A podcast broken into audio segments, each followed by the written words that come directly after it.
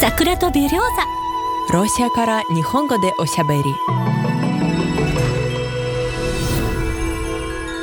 日本の皆さんこんにちは。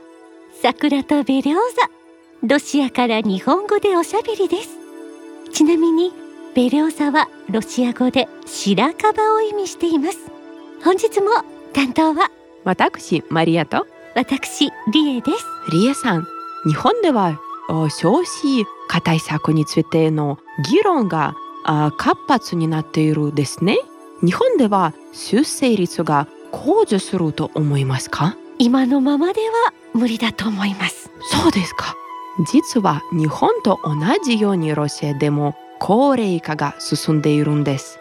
だからロシア政府はこの問題をあなんとか解決しようとしています。例えばマチリンスキーカピタルママのお金という制度があります。これは正真正銘のベビーブームを起こしたんですよ。聞いたことがあります。日本語では母親資本と訳されているようです。一言で言うと子育て支援ですよね。そうです。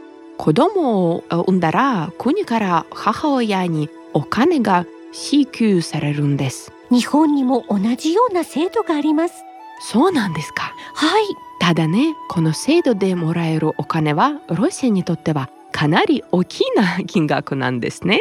最初は2人目の子供や2人目以降の子供を産んだら母親が支援を対象でした。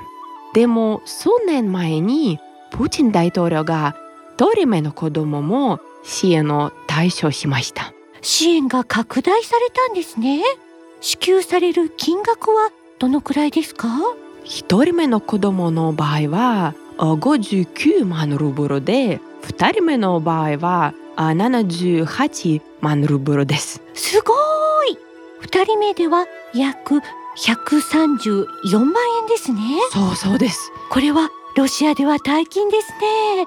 でもその使い道は限定されていると聞いたことがあります。その通りです。あ生活費などに使うことができません。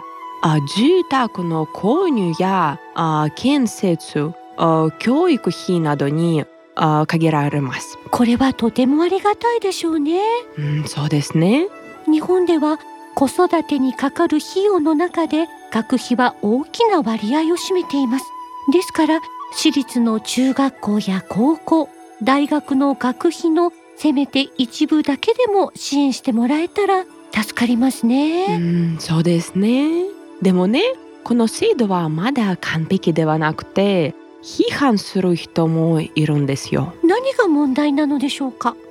まあお金をもらうために子供を産む人が現れると考える人もいますね。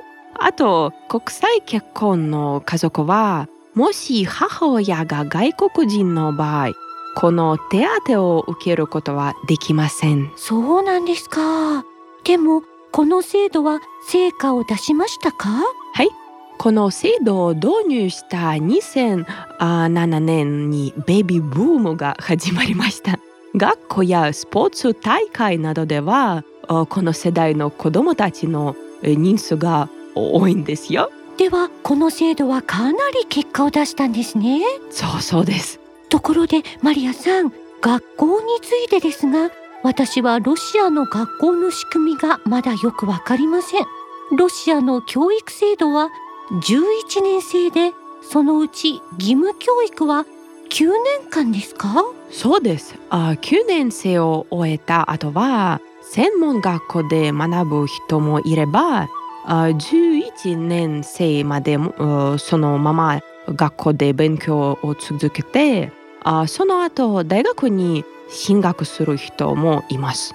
なるほど、うん、ロシアの学校は授業料は無料です。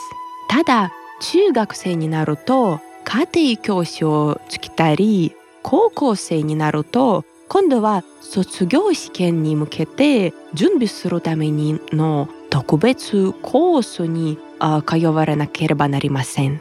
これにはお金がかかりますね。日本と似ていますね。日本でも名門校や大学に入学するために家庭教師をつけたり塾に通ったりしますうんなるほどね高校の卒業試験の点数が高ければ大学でも無料で学ぶことができます例えば私はモスクワ大学で勉強しましたが学費は無料でした。すごい。それは相当頭が良くなければ無理です。すみません。マリアさんすごいですね。それにしてもロシアは才能のある若者を育てるシステムが社会に根付いているように感じることが多いです。これは素晴らしいことですね。うん。ところでマリアさん多民族国家のロシアでは地域によってというか民族によってというか1世帯あたりの子供の数に違いがありますよね。例えばロシア人の家庭では子供が1人または2人の場合が多いように思いますが多数の民族が住んでいると言われるコーカサスの地域では子供が3人または4人など多いですよね。その通りですね。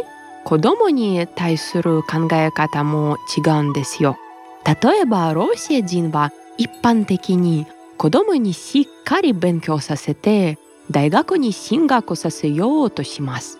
でもコーカサスでは女の子の場合は学校を卒業したから進学することはなくて早めに結婚させようとします。あ男の子の場合はロシア人よりもスポーツをする人も多いんです。そうなんですか。いつかコーカサスにも行ってみたいです。自然が豊かで温泉もあると聞いたことがあります。ありますよ。そして言葉も食べ物も独自のものなんですよ。興味深いですね。ロシアは世界で一番広い国ですし知らないことがたくさんありますねこれからもリスナーの皆さんにロシアの生活が実際にはどんなものなのかをお話ししましょうねはいそうしましょうさて桜とベリョーザそろそろお別れの時間となりました皆さん最後までお聞きいただきありがとうございました Всего вам доброго! доброго.